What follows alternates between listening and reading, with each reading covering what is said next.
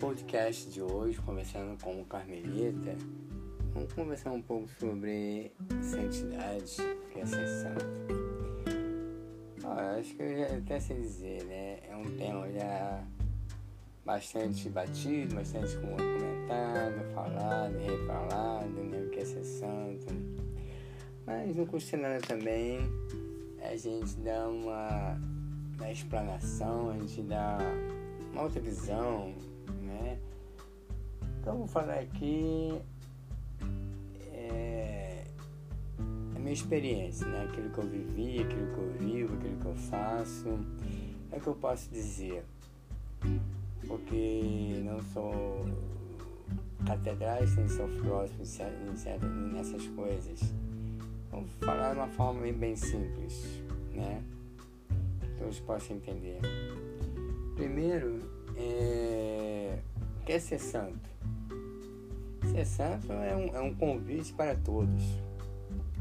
Todo mundo é convidado para ser para a santidade.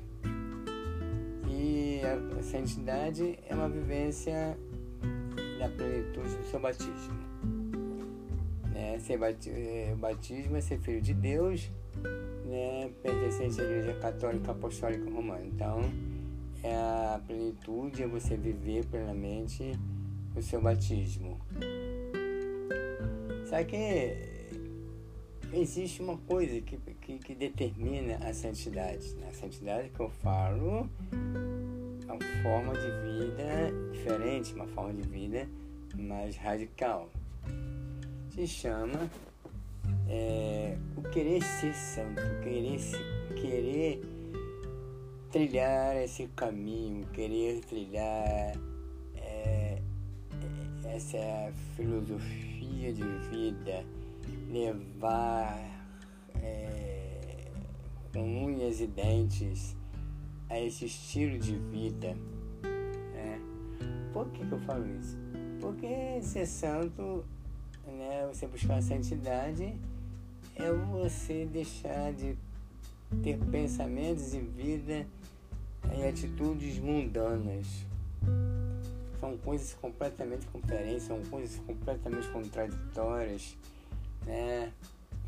É, você querer ser santo, seguir, é, seguir a Cristo e também querer quer, quer seguir o mundo, quer as vaidades, os holofotes, os aplausos do mundo. São coisas completamente diferentes. Então, como nossa Madre Teresa sempre fala, é uma determinada determinação. É você querer. E eu vou falar uma coisa para você. Como acontece isso? Isso acontece em você trilhar o seu próprio caminho, seu próprio estilo. Porque todos os santos da igreja, né, que se ouve falar, cada um seguiu o seu caminho na sua época, no seu nessa contemporaneidade, né, mas sempre ajudando a igreja, sempre ajudando a igreja de Cristo. Isso que a gente não pode esquecer. Eu não posso ser santo fora da igreja, fora da igreja, num contexto fora da igreja. A santidade ela se dá quando a igreja precisa de você. É, então é um estilo de vida né, que, que Cristo te chama, que a igreja te chama. Mas aí você vai falar, mas só os grandes santos, só os religiosos, sacerdotes, padres, bispos, etc., podem ser santos. E eu falo, não. De jeito nenhum. Existem tantos santos, tantas pessoas santas no anonimato, tantas pessoas que você conhece que viveram santamente, que viveram uma, uma vida de renúncia e morreram com ar de santo no anonimato. Então até hoje aí. São tantos, tantos, tantos, tantos. Agora quando você quer, você tem que trilhar seu caminho. Se você é casado, tem a sua vida matrimonial, Você pode santificar a sua vida matrimonial à plenitude, sacramento. Se você é um leigo, você pode santificar-se. Enfim, cada um no seu estado de vida, cada um no seu meio onde você vive, cada um nos seus afazeres é convidado a se santificar. E como que você sabe que você está nesse caminho? É quando as pessoas começam a te cobrar a santidade. Fulano, não faça isso, que você se confessa toda semana. Fulano, não faça isso porque você pertence à igreja. Fulano, faça isso, olha, não é para você não. Você tem que se confessar, olha a igreja.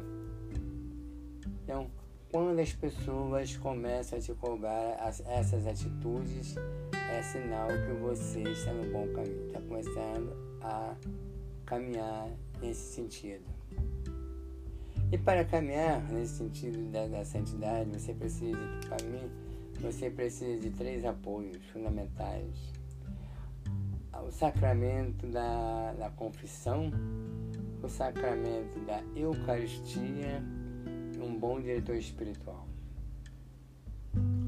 Por que esses três? Tudo isso que eu falo é aquilo que eu vivo, aquilo que eu passo, é aquilo que eu já, já experimentei. Eu que estou aqui para compartilhar.